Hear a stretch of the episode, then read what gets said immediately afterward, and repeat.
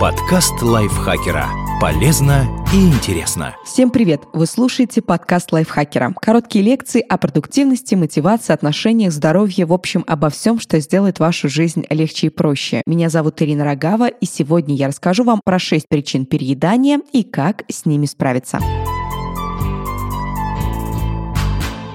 Этот подкаст мы делаем совместно с нутрициологом, коучем по питанию, автором проекта о здоровом питании НК Health Натальей Кошкиной. Очень сложно вовремя остановиться, открыв большую пачку чипсов. Чтобы потом не корить себя за переедание, стоит разобраться, как мы можем контролировать тягу к вкусненькому. Вы наливаете горячий ароматный чай, открываете пачку печенья с намерением съесть 2-3 штучки и не можете остановиться. Дожевываете последние печенье и вас накрывает чувство вины. Почему не получилось остановиться? Что со мной не так? Открою один секрет. Это нормально, логично и предсказуемо, что вы не можете сказать «нет» определенным продуктам. Перед ними мы все бессильны. Мы теряем контроль, хотим еще и еще. Ой, я переела брокколи, приготовленные на пару. Просто не могла остановиться. Когда вы в последний раз произносили такие слова? И вообще, часто ли вы съедали слишком много гречки, стеблей сельдерея или филе лосося? В 90% эпизодов объектом переедания становятся переработанные продукты. К ним относятся есть все снеки, будь то чипсы, батончики, кукурузные палочки, печенье или прочее. Они существенно отличаются по вкусу, запаху, текстуре и сроку годности от своего первоначального состояния. Все эти изменения нацелены на одно – задействовать максимальное количество центров удовольствия в организме – во рту, мозге, животе. Они рождают у нас тягу, дают мгновенное удовольствие и имеют низкую стоимость. Созданием таких продуктов настолько вкусных, что им невозможно сопротивляться, занимается занимается целая индустрия. Если вы поймали себя на том, что съели всю упаковку печенья или огромный пакет чипсов, расслабьтесь. С вами все в порядке. Ваше тело и мозг реагируют так, как должны, как от них ожидают. Пищевая промышленность с помощью разнообразных добавок и самых изощренных маркетинговых уловок делает продукт легким для употребления и переедания. А мы даже не догадываемся, насколько сильному воздействию подвергаемся. Почему мы едим больше, чем нужно? Во-первых, нас убеждают убеждают в полезности рафинированных продуктов.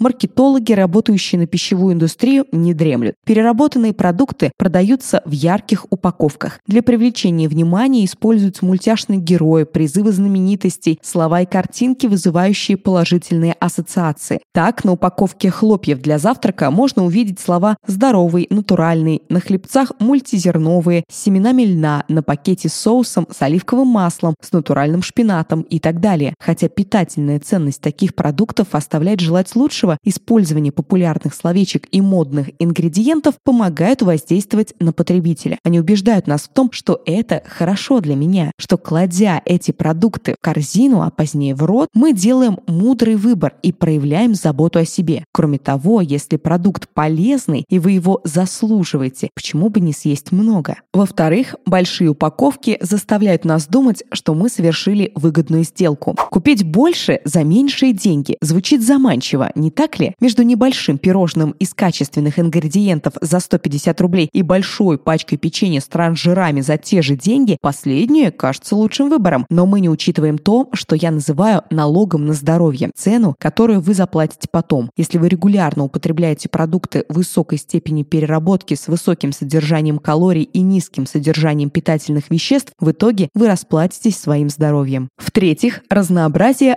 раззадоривает аппетит. Вы вряд ли съедите тонну одного и того же продукта, к примеру, яблок. А теперь вспомните, что вы чувствовали, когда стояли перед шведским столом или когда вам на двоих в ресторане принесли большой сет роллов. Нужно попробовать все. Чем больше разнообразия, тем больше аппетит. Оно отвлекает нас от сигналов собственного тела. Уберите разнообразие, и вам легче будет включить осознанность. Как результат, вы съедите меньше. В-четвертых, сочетанию нескольких вкусов очень сложно противостоять. Как правило, это сахар, соль и жир, или два из трех. Божественная сладость, пикантная соль и жирная текстура – самые коварные друзья. Я не припомню, чтобы мои клиенты ели сахар или соль ложками или пили масло из бутылки. Но когда эта троица объединяется, ей невозможно противостоять. Соль и жир прекрасно уживаются в чипсах и картошке фри. Сахар и жир – основа любой выпечки, мороженого, кондитерских изделий шоколада. Но самое опасное – это сочетание сладкого, жирного и соленого, как в брауни с соленой карамелью, картошке фри с кетчупом или некоторых шоколадных батончиках. В-пятых, еда дарит удовольствие. Еда нужна, чтобы выжить. Благодаря ей тело и мозг эффективно выполняют свои функции, поэтому обеспечивать их пищей, богатой питательными веществами, очень разумное решение. Но при этом еда больше, чем просто топливо, это удовольствие. Когда вы наслаждаетесь ее вкусом, ароматом и текстурой, мозг получает соответствующие сигналы, запоминает их и настойчиво требует повторения. Способность получать удовольствие от пищи спасла человеческий род от вымирания. Иначе что заставило бы наших предков охотиться на мамонта и бегать в поисках неядовитых растений и ягод? К несчастью, это доставшаяся нам от предков особенность мозга совсем не соответствует условиям изобилия, в которых живем мы. Поэтому не дайте еде стать единственным источником наслаждения. В-шестых, еда связана с общением. Как можно отказаться от совместного поедания пиццы с друзьями или семейного застолья с мамиными пирогами? Еда сближает. Еда делает общение более полным, а время, проведенное с близкими, более радостным. Как же перестать переедать? Теперь вы знаете, почему так легко теряете контроль над собой и продолжаете есть, когда сыты. Но что можно с этим сделать? Вот несколько стратегий, которые помогут выстроить правильные отношения с пищей и стать более здоровым. Включите осознанность. Переработанную пищу легко есть. Она быстро распадается, не нужно долго жевать и занимает небольшой объем в желудке. Благодаря этому мы можем съесть гораздо больше за небольшой промежуток времени. Проведите эксперимент и засеките, за какое количество времени вы съедите цельный продукт, яблоко, мясо, гречку, что угодно, и сколько времени у вас займет поедание чизбургера или пирожного. Для того, чтобы сигнал о сытости дошел до мозга, требуется 20 минут. Подумайте, какие продукты и в каком количестве вы сможете съесть за это время. Составьте свой рацион из цельных продуктов питания и минимизируйте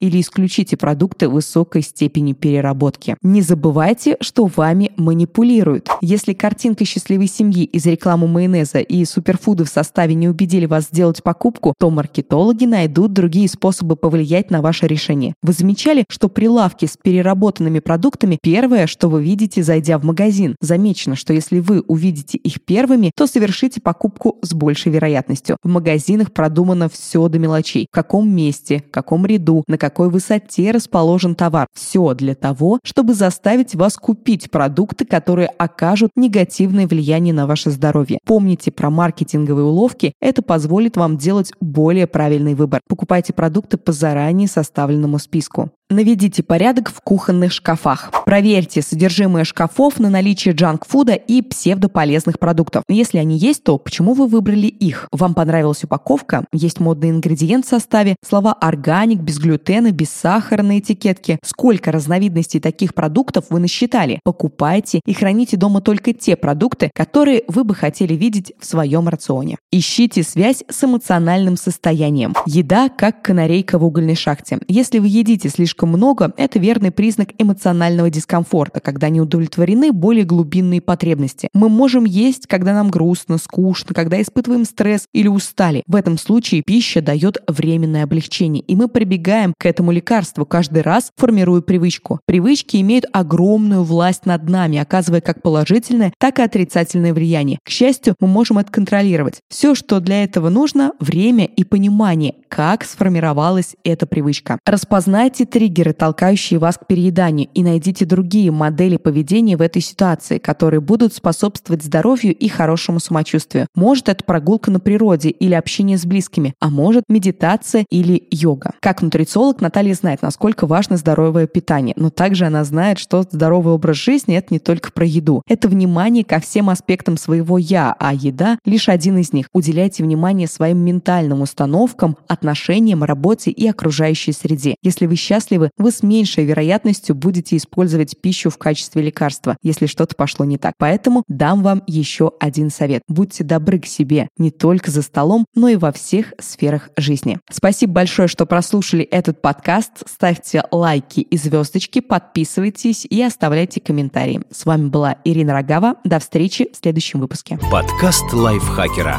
Полезно и интересно.